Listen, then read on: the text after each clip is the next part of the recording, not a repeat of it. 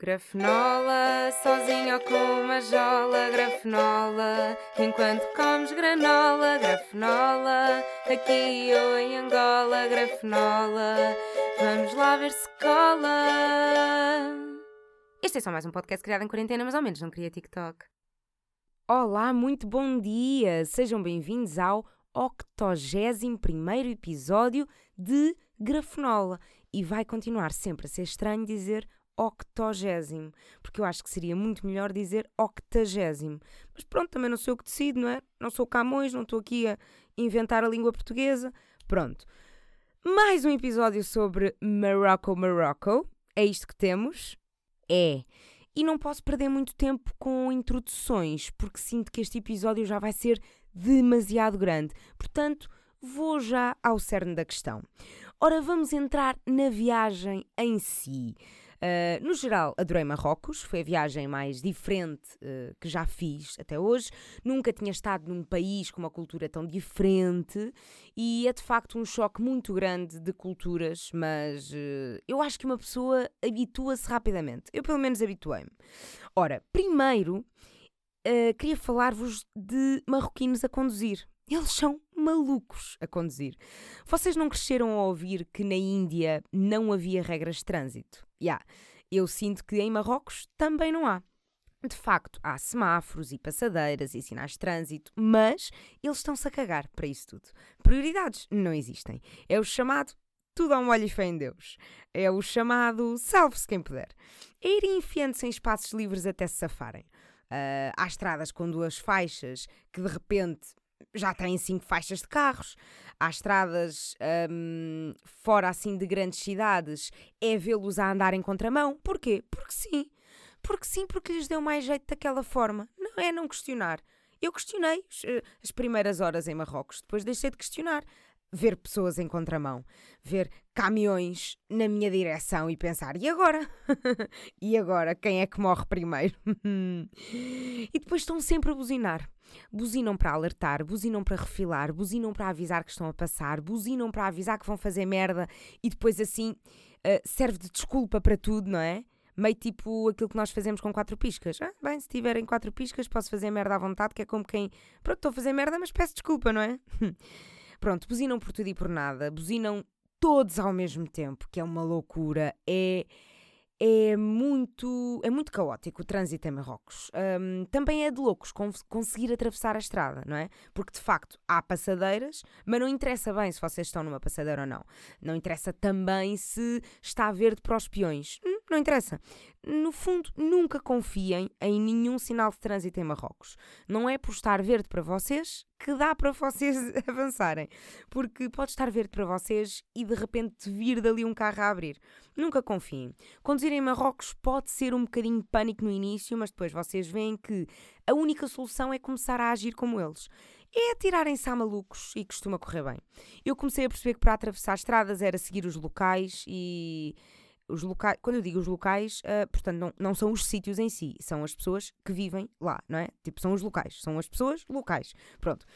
Um, eu comecei a perceber que para atravessar estradas era começar a ir atrás dos locais e atravessar quando eles atravessam. Normalmente, atravessando ao lado deles, costuma resultar. Eles sabem melhor como é que isto funciona, uh, é, é, é seguir que normalmente resulta. E haver também carros de 5 pessoas com 7 e 8 pessoas lá dentro. Carros que só deviam levar 5 pessoas, a levarem 7 ou 8. Motas que só deviam levar uma pessoa, com 4 pessoas lá. Carros que levam cargas de palha no tejadilho maiores que o próprio carro. É tudo caótico, meu Deus.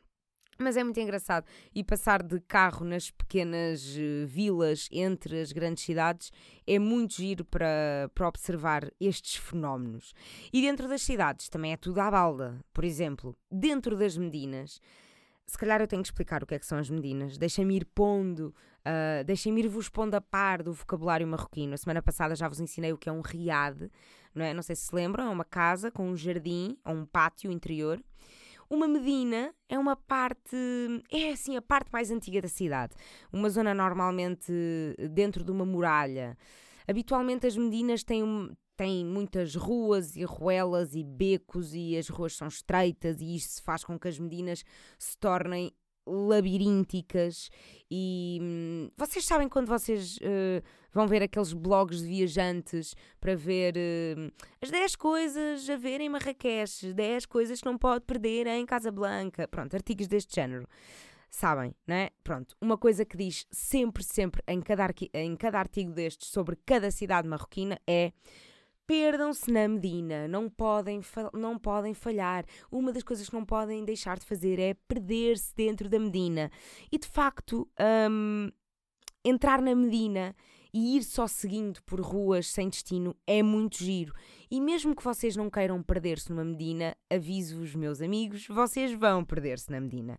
Vocês vão perder-se na mesma, porque não há GPS, nem mapa nem placas, nem direções, nem orientações geográficas que consigam ser mais fortes que aquelas medinas. Vocês vão perder-se sempre, de qualquer das formas. É um aviso e quem vos avisa, vosso amigo é.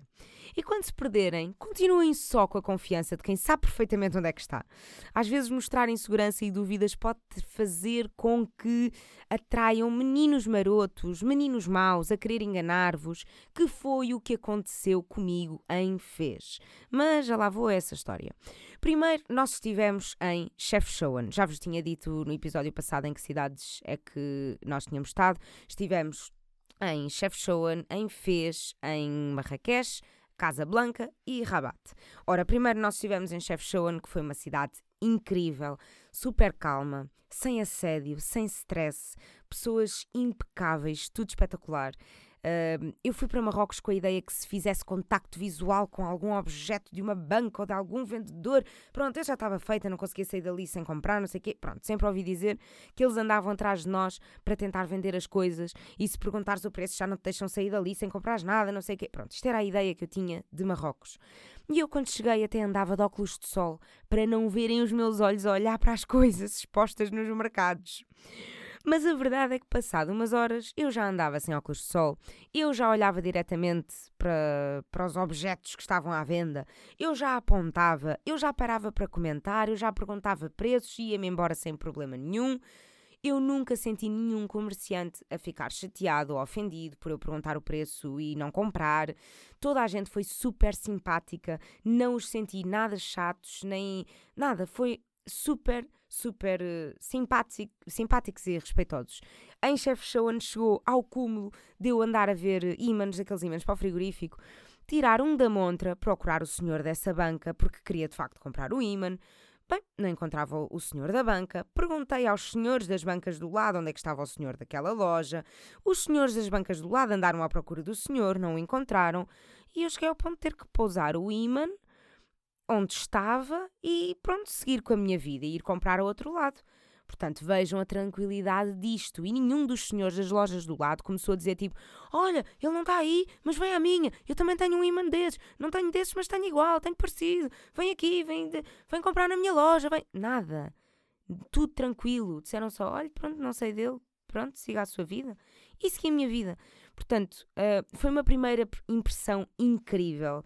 Uh, e hum, ficámos como quem diz mal habituados.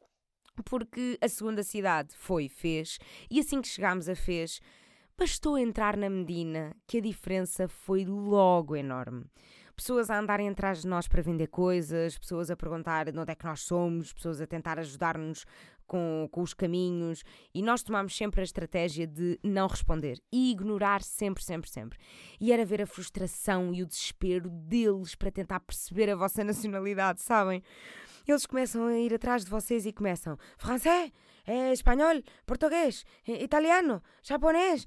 E eles começam a dizer várias nacionalidades porque eles só querem descobrir de onde é que vocês são para começarem a falar na vossa língua, porque na verdade eles sabem falar todas as línguas, eles sabem que é a forma mais fácil de chegar às pessoas e de conseguir, de conseguir vender mais, não é? É a forma que eles têm uh, mais fácil de chegar aos turistas, é falar todas as línguas que eles falam.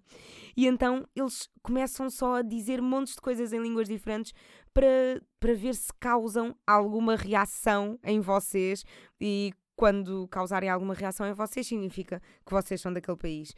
E quando vocês não respondem, eles começam só a dizer uh, coisas de, de vários países, tipo uh, Espanha, paella, tortilha, Itália, napolitana, uh, Portugal, feijoada, bacalhau. Pá, imaginem, houve um homem que se saiu com uh, Where are you from? Portugal, António Guterres. E eu, meus amigos, com essa meus amigos, obviamente, que ri e não foi pouco. Apanharam-me logo, claro que dizem-me António Guterres, Portugal António Guterres, pá, descaí-me toda. e logo a seguir, o mesmo homem, como viu que havia uma reação da, da nossa parte, ainda diz António Costa. Epá, conhecer em Portugal pelo Cristiano Ronaldo e pelo Mourinho, sim senhora, uma pessoa já está habituada. Agora, António Guterres, que gente culta e informada e politizada, meu Deus, que, que orgulho! Ai, ainda assim, continuo a preferir o senhor da Croácia que me disse: Where are you from? Portugal! Oh, Sagres, Superboc! E assim, esse senhor vai estar para sempre no meu coração. Era apenas um condutor de um autocarro e merecia ser presidente daquele país. Que orgulho naquele senhor. Mas como estava a dizer, Fez era uh, uma cidade com muita, muita, muita abordagem. E as ruas da Medina de Fez são particularmente estreitas, com pouca luz e com pouca gente. Uma pessoa fica com medo com esta junção de coisas. Uh, vocês estão numa cidade que não conhecem, em ruas estreitas, com pouca luz, há há pessoas na rua a dizerem uh, não vão por aí, esta rua está fechada, confiem em mim, a minha mãe mora aqui, eu, eu, moro aqui há muitos anos, não vão por aí, a rua não tem saída. Pá, e por mais que uma pessoa vá confiante e a ignorar tudo e todos e a seguir o GPS, quando já é mais que uma pessoa a dizer que a rua está fechada, nós começamos a acreditar e pensamos: olha, se calhar querem só mesmo ajudar, pronto, se calhar vamos por outro caminho, vamos seguir as indicações deles. Mas não, eles uh, querem só que nós nos sintamos perdidos naquela Medina e querem que nós achemos que aquela Medina é muito mais complicada do que aquilo que achamos. Uh, queremos que eles querem que nós achemos que só os locais é que sabem orientar-se ali dentro para depois ter, vermos-nos obrigados a pedir ajuda e depois, pronto, eles acabam por perguntar: vá, onde é que vocês querem ir? Eu ajudo, eu levo-vos lá, digam onde é que vocês querem ir. E no fim, eles só querem pedir dinheiro pela ajuda que vos deram, que na verdade nunca é uma ajuda assim tão boa. Porque nós fomos enganados por um gajo uh, em Fez que nos abordou uh, depois de três ou quatro pessoas dizerem: Não vão por aí, a rua está fechada, confiem em mim. Um, nós fomos abordados por um gajo que nos disse: uh, Nestas ruas não há muita rede, o GPS não funciona muito bem, confiem em mim, eu não estou aqui para vos fazer mal, eu posso dar-vos indicações, querem ir para onde, uh, vão jantar, não sei o quê. Pá, e lá acabámos por confiar. Nem sabemos bem se confiámos ou não, mas foi tipo, ok, ele está a ser tão chato, vamos dizer. E lá dissemos para que restaurante é que queríamos ir e ele disse, sim senhor, eu levo-vos lá. E nós percebemos logo que ele nos ia pedir dinheiro no fim e definimos logo à partida: ok, levas-nos lá e nós damos-te 10 dirhams. 10 dirhams é 1 euro. E ele levou-nos por ruas ainda mais estreitas, ruas ainda mais escuras, ruas ainda mais vazias. Um caminho que nós sabíamos que era feito em 5 minutos já estava a ser uh, uh, 15 minutos. Sabíamos que estávamos a ser enganados, mas não sabíamos bem com que objetivo, qual era o destino. Uh, ele até estava a ser simpático, estava a dar-se a conhecer, disse o seu nome, contou assim algumas histórias e tal, mas ao mesmo tempo estamos, estamos num sítio que não conhecemos, com alguém que não conhecemos, ruas que não conhecemos. É tudo uh, muito de desconfiar. A meio do caminho, uh, esse, esse rapaz vai à nossa frente e eh, começa a vir outro gajo atrás de nós. E de repente nós estamos uh, em ruas escuras, estreitas e vazias, completamente encurralados por duas pessoas que não conhecemos de lado nenhum. Ora, se o cozinho apertou bem, apertou pois, confirmo. um, claro que depois o gajo que vinha atrás de nós era só um gajo tranquilo, estava uh, na sua vida, fez duas ruas atrás de nós e depois seguiu o seu caminho, mas a sensação de estarmos. Já sabíamos que estávamos a ser enganados, já sabíamos que estávamos a ser completamente endrominados, e depois ainda ficamos encurralados com um estranho à frente e outro atrás. Já, claro que borrei a cueca, obviamente que borrei a cueca. Uh, e se calhar eles eram os dois incapazes de nos fazer mal, mas o ambiente dá medo. Uh, a verdade é que eu também tenho medo de andar em ruas estreitas e escuras e vazias em Lisboa. E se calhar a probabilidade de, faz de me fazerem mal em Lisboa é muito maior do que em Marrocos. Mas o ambiente pá, causa, causa medo, causa medo e, e insegurança e pronto, é desconfortável. Depois lá percebemos que o gajo levou-nos a dar mil voltas por ruas refundidas para nos sentirmos perdidos, para nos fazer passar no restaurante também dele, insistiu para entrarmos, mas nós dissemos, nós dissemos que não e que não, e ele, não, mas entrem, tem um terraço muito bonito, é só para ver, não precisam de, não precisam de consumir nada, não sei o que, é só para ver, e nós, não, não, não, temos mesa marcada, temos, temos muita pressa, vá lá, leva-nos ao restaurante, leva... Pronto, ninguém sabe o que é que estava dentro daquele restaurante que ele dizia ser o da mãe dele. Porque na verdade depois uma pessoa já desconfia de tudo, não é? Mas pronto, uh, lá passámos à porta do restaurante dele, ele, conseguimos não entrar e seguir o nosso caminho. E depois, mais tarde, também percebemos que ele levou-nos por uh, ruas que não eram as principais para fugir da polícia, porque todos os guias turísticos da cidade têm uma credencial certificada a dizer que são guias turísticos daquela cidade. E a polícia, na verdade, já conhece os guias todos. Portanto, se a polícia vir um local com turistas, a polícia já sabe que ele está a enganar os turistas porque não é nenhum guia certificado. Portanto, a manha está toda bem pensada e bem planeada. Uh, mas pronto, lá chegámos ao destino, lá chegámos ao, ao restaurante, demos-lhe 10 dirhams, não é? 1 euro, como estava combinado. E ele disse: Não, não, não, ora é essa, não, eu vos dei, ajudei-vos, foi tranquilo, não, não, não, foi porque eu quis, não sei o quê. E nós insistimos: Não, não, não, sério, ajudaste-nos, obrigada, não sei o quê. Demos-lhe os 10 dirhams. E ele não só aceitou, como começou a pedir mais. E eu, olha a lata deste cabrão. Olha a lata deste gajo que primeiro, num segundo está a dizer que não aceita e no outro está a pedir mais. Pronto, dissemos-lhe não, não, não, foi isto que combinámos, é isto que levas. Entramos para dentro do restaurante, adeus até à próxima. Não, não lhe demos mais nada. Depois chegámos ao restaurante, desabafámos com o senhor do restaurante sobre aquilo que tinha acabado de acontecer, uh, que tínhamos acabado de ser enganados e que demos muito mais voltas do que era suposto e não sei o quê. E o senhor do restaurante disse: Ya, yeah, má gente, querem enganar turistas, as ruas nunca estão fechadas. E isso foi uma boa dica porque de repente vi, ouvimos muito mais pessoas a dizer que as ruas estavam fechadas e a partir daquele momento nunca mais acreditámos, já sabemos perfeitamente que as ruas nunca estão fechadas. Um, pronto, uh, o jantar Uh, nesse dia quase nem soube bem, porque nós estávamos burradíssimos. Porque nós só estávamos a pensar como é que íamos voltar para o hotel. Naquele momento eu desejei bazar daquela cidade e eu só tinha chegado há uma hora ou duas e estava mesmo a ser desconfortável. Tipo, eu demorei algum tempo a desconstruir e a assumir que de facto eu não tinha gostado da cidade. Não gostei mesmo nada de fez porque foi bué desconfortável. Porque uma pessoa estava. vivia com medo, não é? No final daquela refeição, nós demos, nós passámos a refeição toda a pensar como é que nós vamos voltar para o hotel. Uh, pá, nós demos uma boa gorjeta ao senhor, eh, demos uma boa gorjeta ao restaurante e pedimos ao senhor do restaurante para nos ir levar ao hotel, que eram só 5 minutos a pé, mas nós não nos sentíamos confortáveis a ir sozinhos. Nós estávamos mesmo borrados. Nós tínhamos medo daquelas ruas.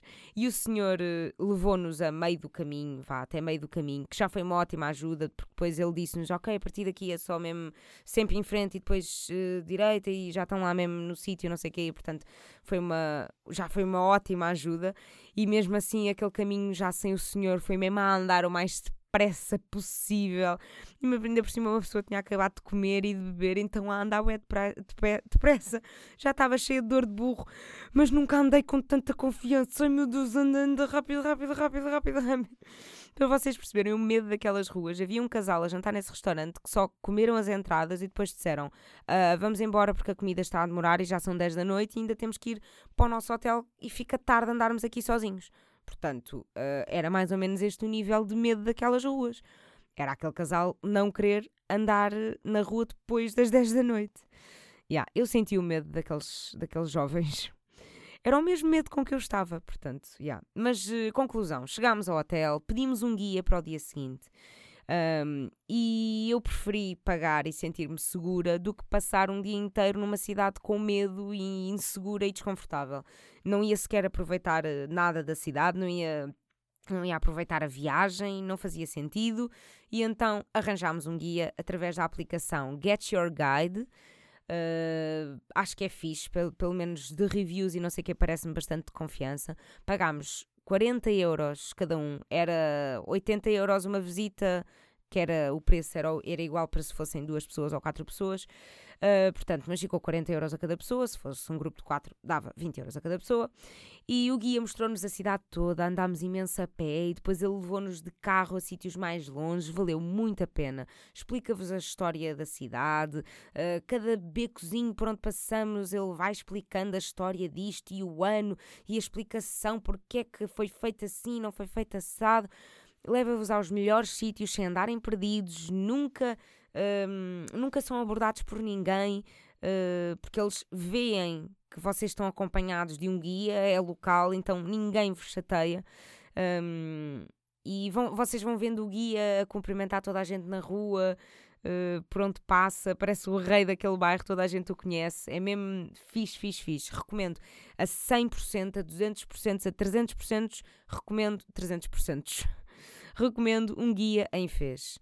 Se eu quero lá voltar a Fez, é pá, não, nunca mais, não quero, tá bom. Uh, acho que é fixe, tipo, irem, acho que sim. Tipo, eu não achei nada fixe, mas eu acho que é fixe com guia. Tipo, acho que tem coisas fixes, tem, uh, mas é para ir com guia. Vão, vão, mas arranjem guia. É isto. Porque a experiência sem guia não é nada fixe. Uh, não gostei. Uh, mas contem-me as vossas experiências com, com e sem guia.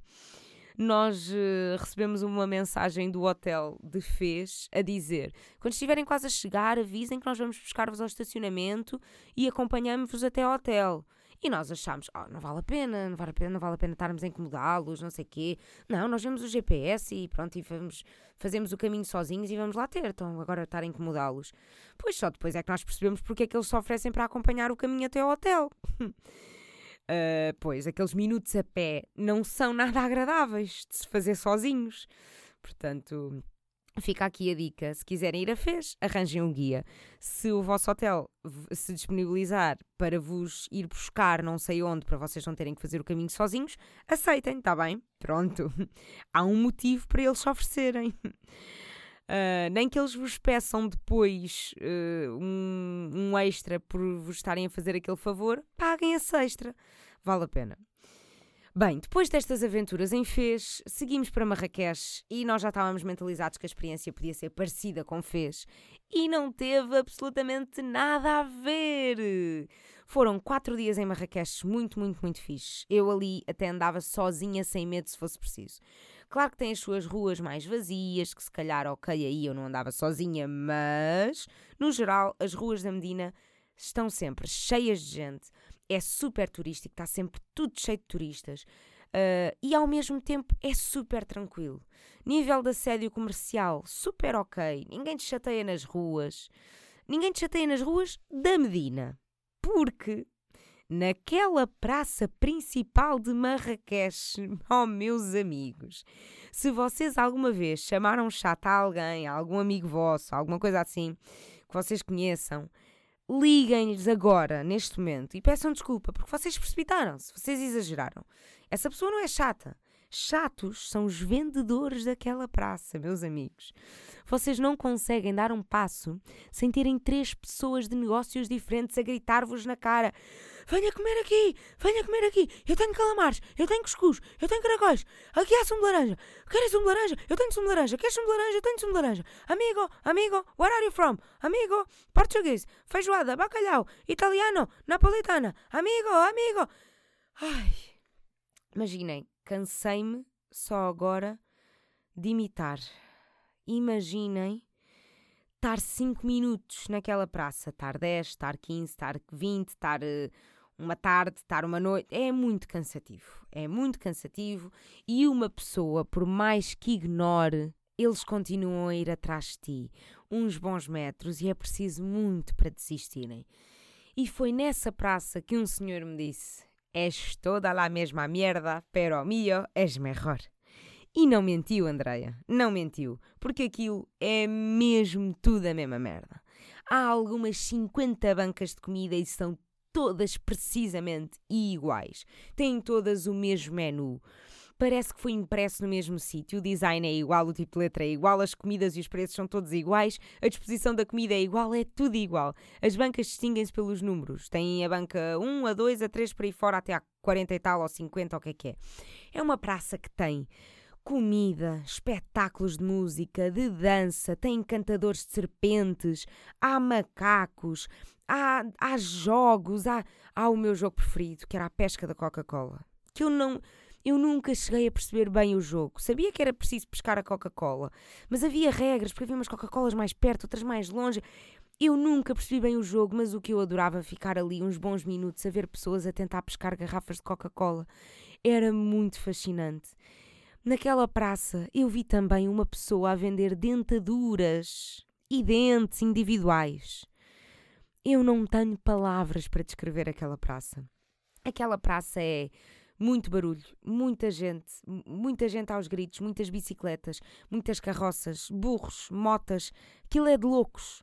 E, e, motas, vocês têm que ter muita atenção às motas, muita atenção para não serem atropelados, porque há motas por todo o lado, mesmo em sítios onde vocês acham que não cabe uma mota. Atenção, porque vai caber uma mota. As ruas da Medina de Marrakech têm na boa uns 3 metros de largura.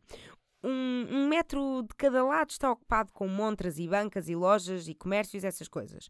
Depois, naquele metro ali no meio, deviam caber duas pessoas, assim uma para lá e para cá, Uh, mas não, cabem 5 ou 6 pessoas e naqueles 2 centímetros que há entre vocês e a pessoa do lado ainda passa uma mota. Hum. Agora, uh, se eu fui atropelada por uma mota em Marrakech, fui. yeah se eu estou a exagerar ao dizer que fui atropelada, quando na verdade foi só uma moto que me raspou na perna enquanto eu estava a andar uh, e a moto estava tipo a 2 km por hora e eu não consegui desviar porque era demasiada gente e não havia espaço e só me deixou um arranhão de 3 cm. Yeah, foi isso mesmo que aconteceu. Eu gosto de dizer que fui atropelada, mas na verdade foi um pequeno raspão. Pronto, não foi grave. Mas eu gosto de dizer que fui atropelada por uma moto em Marrakech, porque é, é, é, é mesmo muito provável que vocês uh, sejam atropelados e alguma moto vai, acabar por ir contra vocês. A minha foi devagarinho, foi devagarinho, mas podia ter vindo com mais velocidade. Tenham atenção às motas se forem a Marrakech. Ora, uh, uma outra cena que eu também fiz em Marrakech e que gerou muitas perguntas foi a minha tatuagem Ena. Eu fiz, eu fiz. Não, fez era a cidade. Eu fiz, está bem? Pronto. Eu fiz a minha ENA uh, no ENA Café, em Marrakech. Custou 20 euros e durou mais ou menos 10 minutos a ser feita. Ora, havia vários portfólios com vários desenhos para escolher, cada desenho com preços diferentes. Havia enas a 10 euros, a 15 euros, a 50 euros, conforme os tamanhos, conforme se vocês queriam só na mão, uh, se se estendia para o braço, se queriam numa mão ou em duas, num braço ou em dois braços. Pronto, se tinha muitos pormenores ou não. Eu queria uma grande, portanto já estava mentalizada e disposta a pagar uh, mais caro. E esse Ena Café é um café muito banal de aspecto, vá, mas recomendo para fazerem lá a vossa tatuagem Ana. Na praça principal de Marrakech há muitas mulheres a fazerem Anas por 1 e 2 euros, mas além de serem pequenas, eu acho que têm tintas uh, duvidosas. Eu não confio muito. Naquele café fizeram a Ena e quando acabou eu disse: Ok, muito obrigada, vou pagar e vou-me embora. E elas foram umas queridas e disseram: Não, não, não, agora vais esperar aí um bocadinho até secar e depois vamos pôr-te sumo de limão com açúcar para isso conservar. Pá, uns amores. E eu, não duvido que alguém na praça principal de Marrakech uh, estejam a dizer agora vai esperar aqui um bocadinho porque vamos pôr sumo de limão com açúcar. Pá, duvido. Portanto, foram muito queridas, ainda me deram um saco de pano para eu enfiar o braço durante a noite e poder aguentar aquilo durante, durante a noite sem sair, aguentar umas boas horas. Uh, muito, muito, muito queridas. Para quem não sabe, a ENA é uma tatuagem temporária e é feita com uma tinta extraída das folhas de uma árvore, árvore essa que se chama ena. E normalmente são, é, é feito das, tipo, as folhas são moídas até serem pó e depois junta-se água a esse pó e então fica uma pasta assim acastanhada, alaranjada. Uh, atenção, não confiem em enas com tinta preta, porque essas não são naturais e têm outros químicos marados que eu não sei, mas não confiem, porque a verdadeira ena natural deve ser com uma cor assim acastanhada, alaranjada. Um, pronto, depois do desenho uh, estar feito com essa pasta, fica assim uma dúzia de horas no braço e depois uh, podem tirar aquela pasta uh, com um bocadinho, ou, ou, deixarem correr água, ou porem assim um creme e irem arrancando as coisinhas, porque aquilo fica assim depois, uh, a pasta fica dura e vocês conseguem ir arrancando assim aos poucos. Um, mas pronto. depois de arrancarem aquela pasta com o relevo, fica apenas a cor com que a pasta manchou a vossa pele.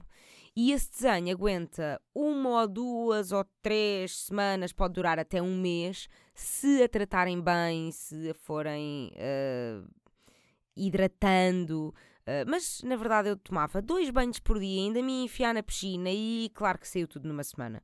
Mas pronto, foi bom enquanto durou, tirei fotos, aproveitei.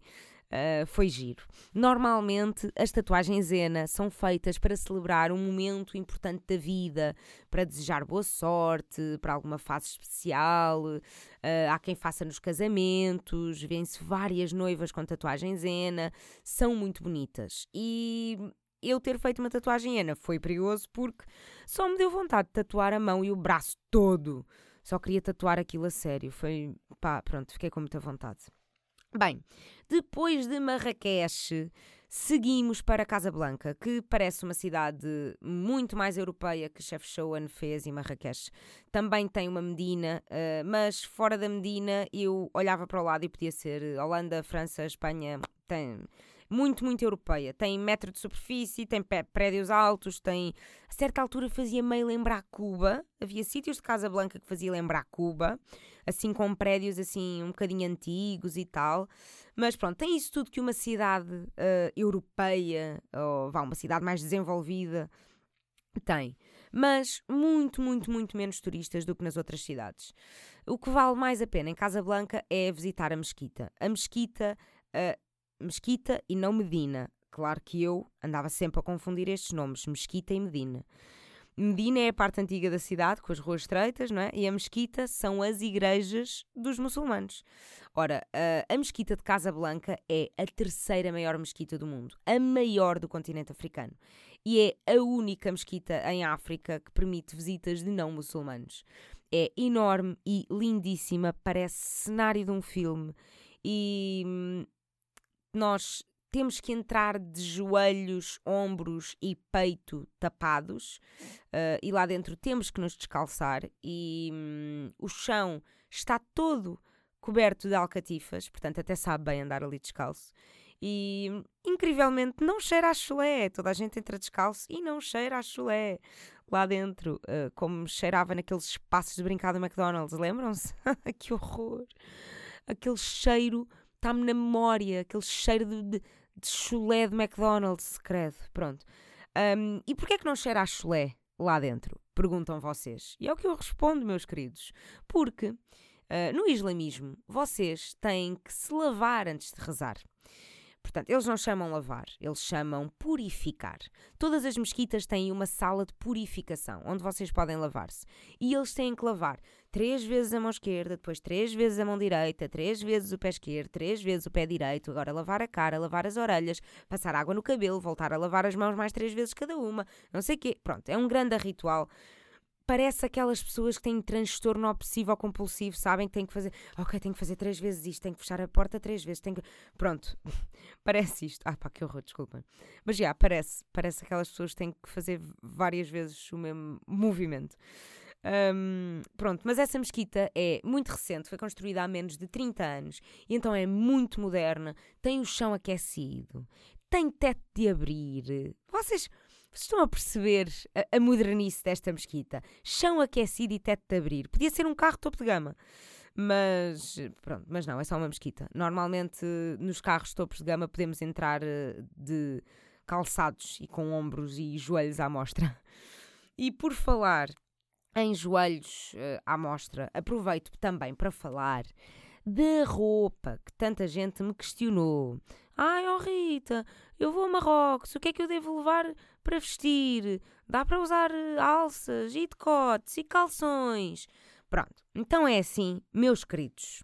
O que eu li na net antes de ir a Marrocos é que não é fixe andar com ombros, à, com ombros à mostra e pernas à mostra, porque vai um bocado contra a religião deles e uh, as coisas em que eles acreditam, os hábitos deles também. Mas eu também li que eles estão bastante habituados aos turistas andarem mais descascados, porque muito calor em Marrocos, né? Uma amiga minha uh, foi a Marrocos dois ou três meses antes de eu ir e disse que só aguentou um dia de calções porque foram demasiadas bocas uh, e a maior parte das bocas até, era, até eram da parte de mulheres.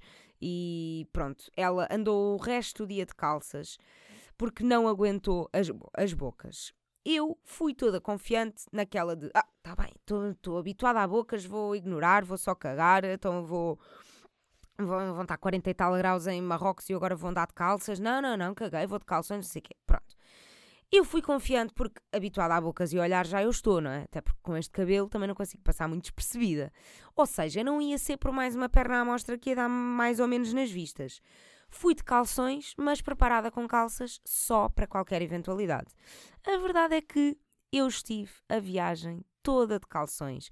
Só vesti calças uma vez e foi em fez porque pronto, como estava insegura ali e com medo, eu sei lá se as calças não iam ajudar a que houvesse menos abordagem e menos medo. Mas a verdade é que era completamente indiferente estar de calças ou de calções. Eu estive a viagem toda de calções e ninguém me mandou bocas, nem me fizeram sentir incomodada, nada. Houve um piropo ao outro, uh, um assobio ao outro por parte de homens, mas cagativo, porque infelizmente é só mais uma terça-feira na vida de uma mulher, não é? Uh, seja em que país for, as mulheres já estão ligeiramente habituadas a piropos ou bocas ou subios ou. Yeah, é triste, mas é verdade. Ou seja, hum, mulheres que queiram ir a Marrocos no verão, levem roupas curtas tranquilo, mas levem, opção, eh, levem opções mais tapadas para prevenir caso tenham uma experiência diferente da minha ou se sintam melhor mais tapadas ou levem mais bocas e, sintam, e se sintam desconfortável, desconfortáveis com isso. Uh, mas pronto, eu andei sempre de calções e camisa e às vezes até algum decote e estive sempre muito, muito, muito tranquila. Ora, next, depois de Casablanca fui a Rabat, que é a capital menos capital. É, é uma cidade com muito pouco movimento, pouco turístico, uh, muito, muita pouca atração para ver na cidade, não há assim grande coisa para ver. Uh, foi para conhecer, mas passa-se bem lá assim uma manhã e uma tarde e está visto. Uh, mas tem praia, que é fixe. Casa Blanca também tem praia, mas eu acabei por não ir porque estava um bocadinho mais longe. Mas é fixe também experimentar experimentar a praia, não é? Deu para ir molhar o pezinho, deu para experimentar a água marroquina e deu para conhecer os marroquinos na praia, que é impressionante como eles dão 10 a 0 ao Tuga, que leva o farnel para a praia, e leva a geleira, e leva o chapéu de sol, e leva o paravento, e leva a cadeira de praia, e leva... O Tuga leva tudo. Mas esqueçam, o marroquino leva ainda mais tudo. O marroquino leva mesas, leva cadeiras, monta uma esplanada, leva chapéus, leva sacos cheios de comida, tipo panelas. Os marroquinos levam panelas, tipo vão comer o seu cuscuz para a praia. É bem impressionante, eles parecem que vão acampar. É, é agir porque vocês olham para a praia e, e veem esplanadas, veem, veem esplanadas na areia, veem mesas e cadeiras mesmo, uh, pá, muito engraçado. Eles levam a praia demasiado a sério. Outra cena que eles também levam bem a sério são os sem-abrigo. Eu nunca vi tanto sem-abrigo a receber dinheiro. Vê-se várias pessoas na sua vida normal, a caminho do trabalho, uh, e por cada sem-abrigo por, por quem passam, dão uma moeda. E eu reparei porque cá em Portugal o pessoal está-se meio, está meio a cagar para os sem-abrigo, né? E se nós dermos uma moeda a um, não vamos dar a todos por quem passamos damos a um, por acaso, ou que nos deu mais pena, que, que nos pediu, ou que foi mais chato, ou que. Pronto, damos a um, ou damos a outro. Não damos a todos. e de repente eu vejo muita gente a dar a todos, ali em Marrocos. E depois é que eu percebi que uh, faz parte de um dos cinco pilares do islamismo. Os cinco pilares do islamismo são a proclamação de fé, a oração, uh, a oração que é rezar cinco vezes ao dia, uh, o jejum do Ramadão e caridade. Ah, e ir a Meca, exato, cinco. Portanto, a proclamação de fé, a oração, o jejum do Ramadão, a caridade e ir a Meca. Portanto, fazer caridade é tão importante como rezar ou fazer jejum no Ramadão. E eles levam a cena muito a sério. Portanto, se quiserem ser sem abrigo, diria que em Marrocos recebem mais do que em Portugal. Podem ir, confiem. E se gostarem de gatos, também podem ir para Marrocos tranquilos, porque há pelo menos uns 7 gatos por metro quadrado. Uh, há tantos gatos na rua que eu tinha que estar atenta ao chão para não os pisar, porque às vezes havia gatos acabados de nascer, ainda sem saber andar, assim no meio das ruas, e eu não sei como é que, como é que não vi gatos atropelados, porque havia tanto gato acabado de nascer e desorientado na rua, e depois há gatos com muito bom aspecto e outros gatos assim muito adoentados, mas pronto, faz parte, porque é tudo a maior parte são gatos de rua, mas o pessoal põe-lhes sempre tacinhas com comida e bebida, assim nas esquinas e tal, para eles se irem safando. O pessoal é fixe. Lá está, não se esqueçam, caridade é um dos cinco pilares do islamismo, portanto, o pessoal no geral é, é bom. É, é tudo, é tudo bom menino. Há exceção em fez. Em fez não há bons meninos. Quer dizer, há de haver bons meninos, mas também tem maus meninos. Pronto. E eu já estou aqui a falar há muito tempo e tenho a certeza que fiquei com muita coisa para contar, mas acho que os essenciais estão aqui, aqui e no último episódio, claro. Qualquer dúvida que vocês tenham, mandem-me mensagem no Instagram que eu tento ajudar no que puder. Uh, queria só acabar, claro, antes de ir à garfonola, a ansiada, ansiada, está correto? vocês ansiaram, portanto ela foi ansiada. Espero que esteja. A ansiada garfonola um, só antes de ir à garfonola, queria acabar aqui com o que eu aprendi a dizer em árabe, porque acho que são bons ensinamentos para transmitir. Ora, para cumprimentar as pessoas em árabe, tipo como quem diz Olá, como é que é? Está tudo? Uh, yeah, para, porque não é só olá, é um olá, como é que é? Tá? Estamos? Está-se bem ou não? Pronto, uh, diz salam aleikum. Para cumprimentar as pessoas, diz-se salam aleikum. Um, sei também que Habibi significa meu amor. Uh, aprendemos também que yala yala é como quem diz vá agora, despacha-te. E waha waha é como quem diz está bem, está bem. É como quem diz tipo vá, está bem, estou a ir. Portanto, yala yala vem normalmente acompanhado de um waha waha. Isto foi a minha guia da mesquita em Casa Blanca que, uh, que me ensinou. Porque ela, ao longo da visita, uh, em cada postozinho, acabava, ela explicava, não sei o quê, ok, já tiraram fotos? Sim, então ela fazia assim, yala yala, e nós, e nós respondíamos, waha waha. Foi muito giro. Portanto, uh, o waha waha é como quem diz, está bem, já vou. o yala yala é tipo, vá bora, despachem-se, vamos. E o, o waha waha é tipo, está bem, estou a ir, calma. um, e o mais importante de tudo que eu aprendi em árabe é shukran. Shukran é obrigado.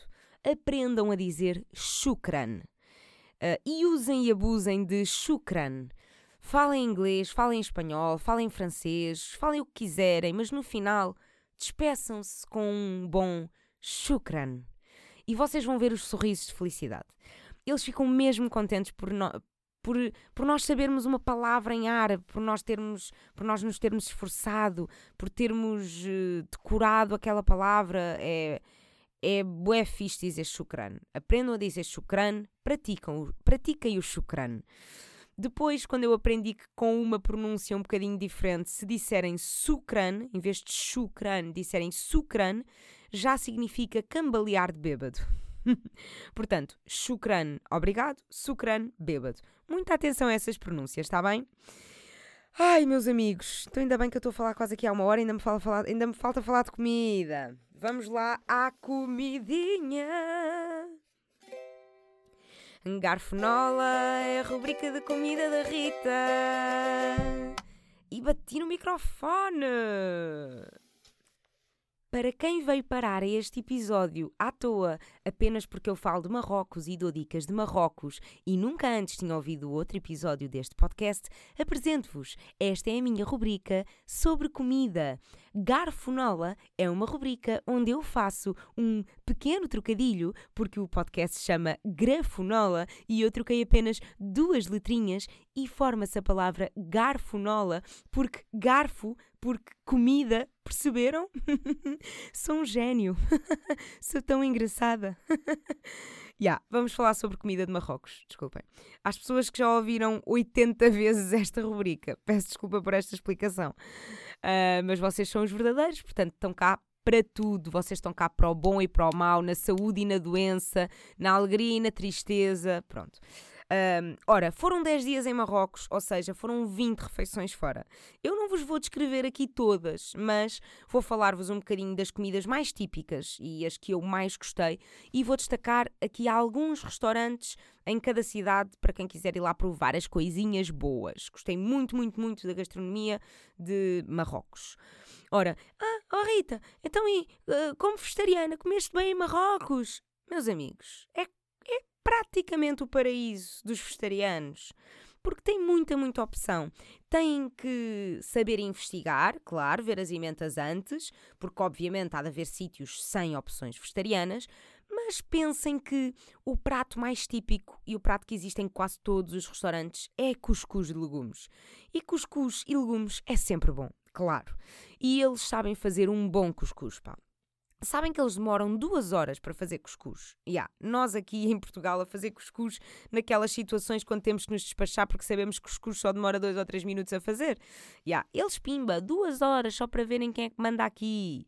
Porque eles não cozinham cuscuz com água, eles cozinham ao vapor, meus amigos.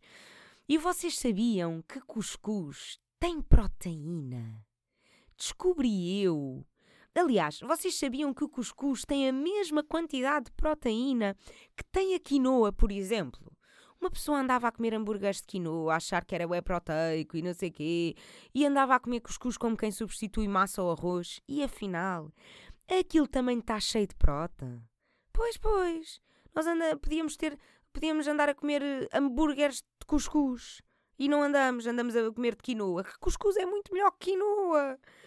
E afinal tem o mesmo. Tipo, tem, tem quase a mesma, mesma tabela nutricional que, que a quinoa, o cuscuz. Pá, pronto, incrível. Um, eu, andar a, eu andar a achar que. Eu andar. Pff, eu, eu uh, que andei a achar que era bué proteico e, e andava a comer cuscuz. Pronto. Um, se eu soubesse há mais tempo, já me tinha enchido cuscuz até ao pescoço. Pronto, é isto. Uh, fica a dica que os cuscuz têm tanta proteína como quinoa. Um, pronto, continuando a falar sobre as comidas marroquinas. Uh, portanto, vocês têm o cuscuz, que é um prato que eles comem uh, especialmente às sextas-feiras. Uh, que é o domingo deles, é o dia em que não se trabalha, o dia em que muitas, muitas coisas, muita, muito comércio está fechado, o dia em que se está com a família, o dia em que se vai à mesquita rezar, uh, e é o dia em que se comem cuscuz em família. Há cuscuz com carne, mas mesmo os pratos de cuscuz com carne têm legumes. Uh, mesmo os, os, pratos que vocês encontram em restaurantes vêm sempre com legumes. Então, tem o cuscuz, depois tem as tagines, que são pratos cozinhados naquelas taças de barro.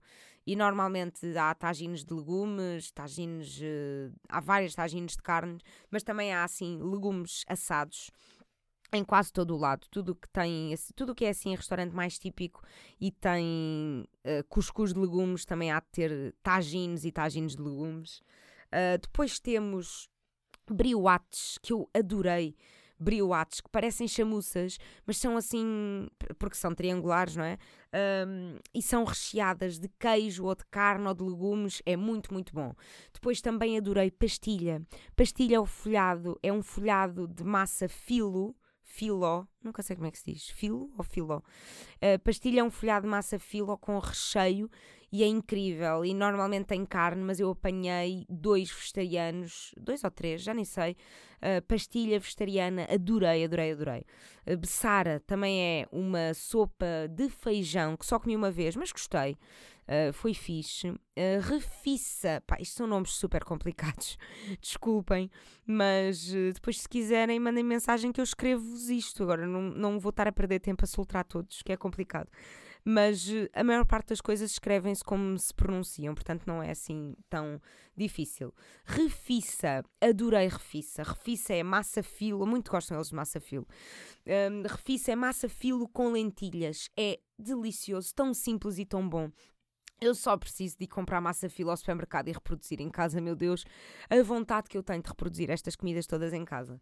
Zaluk também foi uma coisa que eu gostei muito, é uma salada de berinjela e tomate, que é muito, muito bom, mas eu nem sei porque é que eles chamam aquilo salada, porque é cozinhado, mas parece meio um patê de berinjela e tomate, é ótimo. Eles chamam, eles chamam, uh, tem uma coisa muito típica que é saladas marroquinas, e são assim várias entradinhas, vários pratinhos pequeninos com uns petiscozinhos, que eles chamam saladas, mas nem todos são nem todos são frios, nem todos são não cozinhados. Há saladas cozinhadas, outras não cozinhadas, mas no geral, saladas marroquinas muito, muito boas. E quase nenhuma tem carne, na verdade.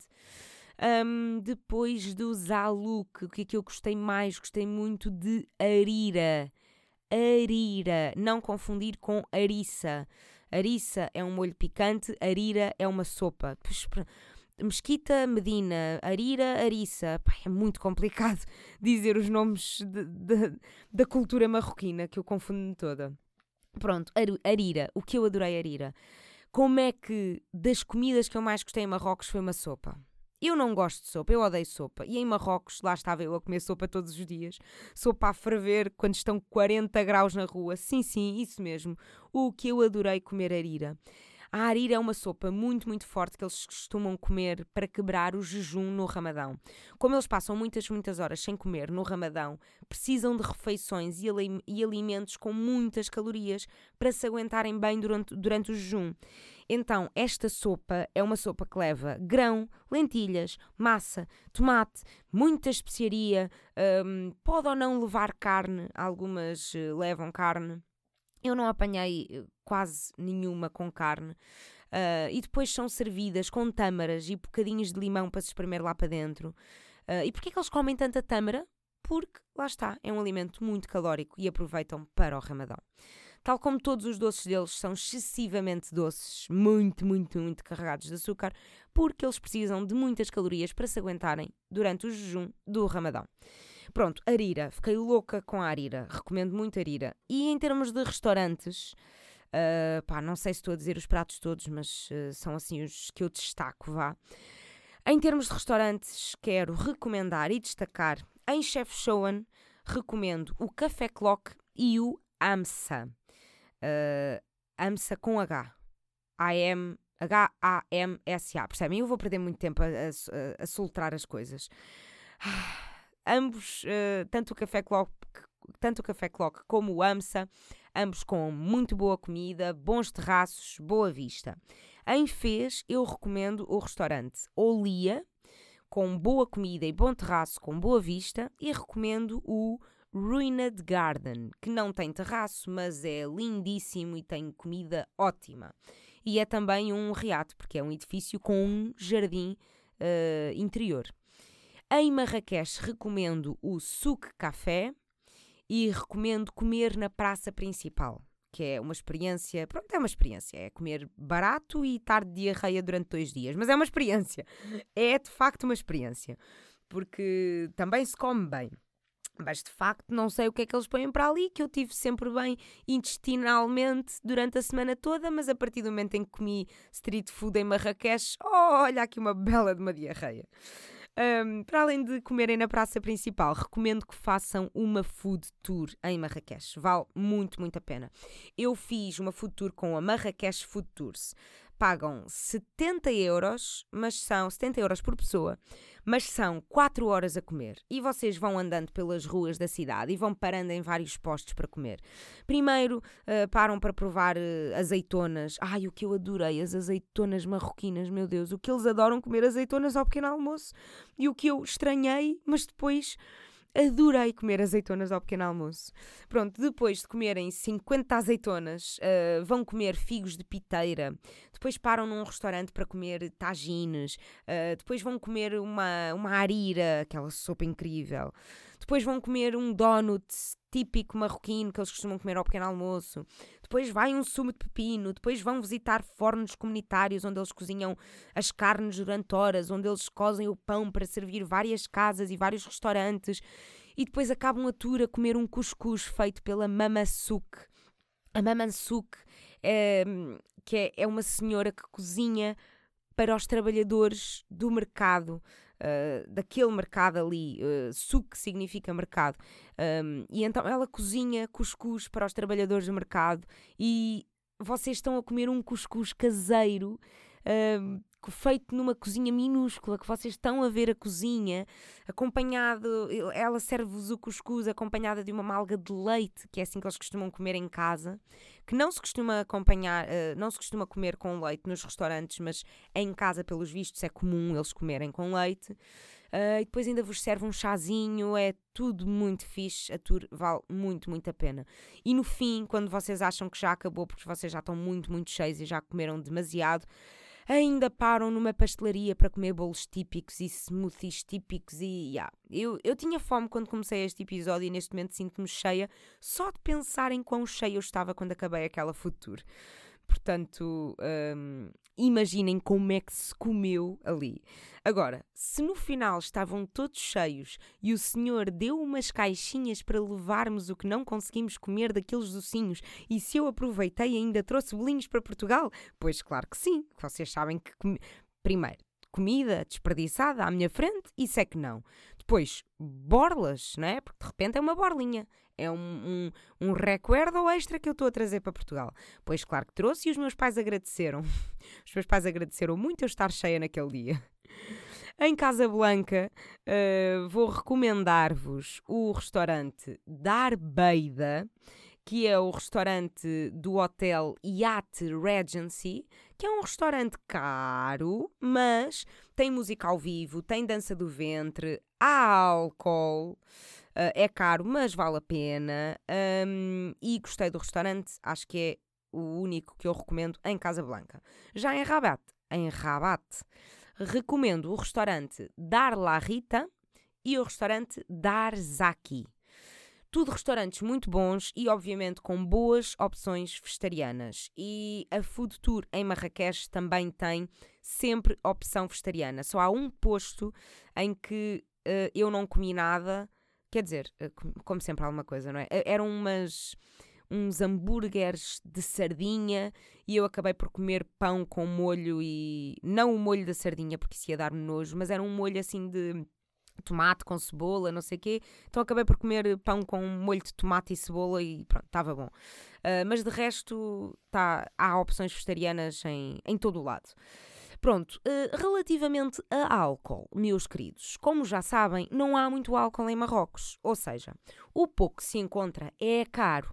Mas bebi um Moscow Mule em Marrakech, no bar Cabana, de onde eu até trouxe uma palhinha de bambu que eu pedi. Eu queria roubar, mas depois eu pensei: não, não vou roubar, parece mal, vou pedir e pedi e eles deixaram-me trazer a palhinha e eu agora tenho uma palhinha de bambu para andar comigo na mala e não ter que beber daquelas palhinhas de papel de merda que uma pessoa passado 10 minutos já está em papa e já não conseguem, as palhinhas estão todas inchadas, já não conseguem beber nada. Pronto, finalmente tenho uma. Eu já tinha pensado em comprar uma, uma palhinha de bambu ou uma palhinha de metal ou assim, e finalmente tenho uma palhinha de bambu que não só é ecológica e é também uma recordação de Marrocos. Pronto.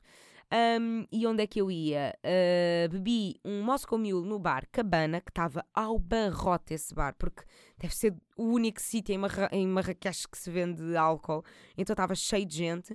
E depois bebi um vinho marroquino no restaurante da Arbeida, o tal restaurante de música ao vivo, com direito à dança do ventre e tal. Um, vinho marroquino, um vinho branco ou um vinho rosé, ou o que é que era, muito bom, chamava-se Eclipse, curti bem. Um, e esse restaurante tem direito, a, tem direito à dança do ventre e com sorte vocês ainda acabam a dançar a dança do ventre como um, eu acabei. Porque a menina de repente está a dançar, vai à nossa mesa, chama-me para dançar e pronto, e acabo eu a dançar a dança do ventre no meio de um restaurante em Marrocos. Já, yeah, foi giro. Vocês sabiam que eu fiz dança do ventre? Já, yeah, fiz durante alguns anos. E pronto, são assim estes factos que vocês uh, ficam aqui. Ficam aqui com eles. Um, pronto, se calhar estou há uma hora a falar. O que é isto? O que é isto? Que recorde, que recorde mundial é este? Ah, como se fosse muito difícil a falar durante uma hora. Bem, meus amigos, espero que tenham gostado, espero que tenha uh, esclarecido dúvidas, espero que tenha contado histórias giras, espero que vos tenha alertado para algumas coisas em Marrocos. Qualquer dúvida que vocês tenham, digam-me que eu esclareço-vos. E hum, relativamente à comida. Uh, quem quiser ver mesmo tudo, tudo, tudo, tudo, tudo que eu andei a comer uh, e como é que se escrevem estes nomes destes pratos todos e como é que se escrevem os nomes dos restaurantes todos, porque eu não, não todos, porque este episódio já vai ter 3 horas e meia e já é suficiente.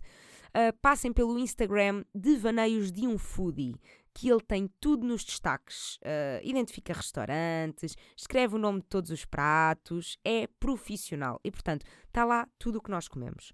Portanto, podem ir lá espreitar que, em termos de comida, está ali tudo bem completo. Está bem, meus queridos? Pronto, já chega, já me ouviram uma hora. Não sei quem é que teve coragem de ouvir isto tudo seguido, mas para vocês, se ouviram tudo seguido, muitos parabéns. Vocês são uns campeões. Um beijinho. Até à próxima. Próxima semana, falo 5 minutos que é para compensar, tá bem? Que é para equilibrar. Ai, não, eu já sei que vou falar mais de meia hora, como é sempre. Pronto, vocês já sabem. Bem, muito obrigada, meus anjos. Se gostaram, façam like. Se não gostaram, façam dislike.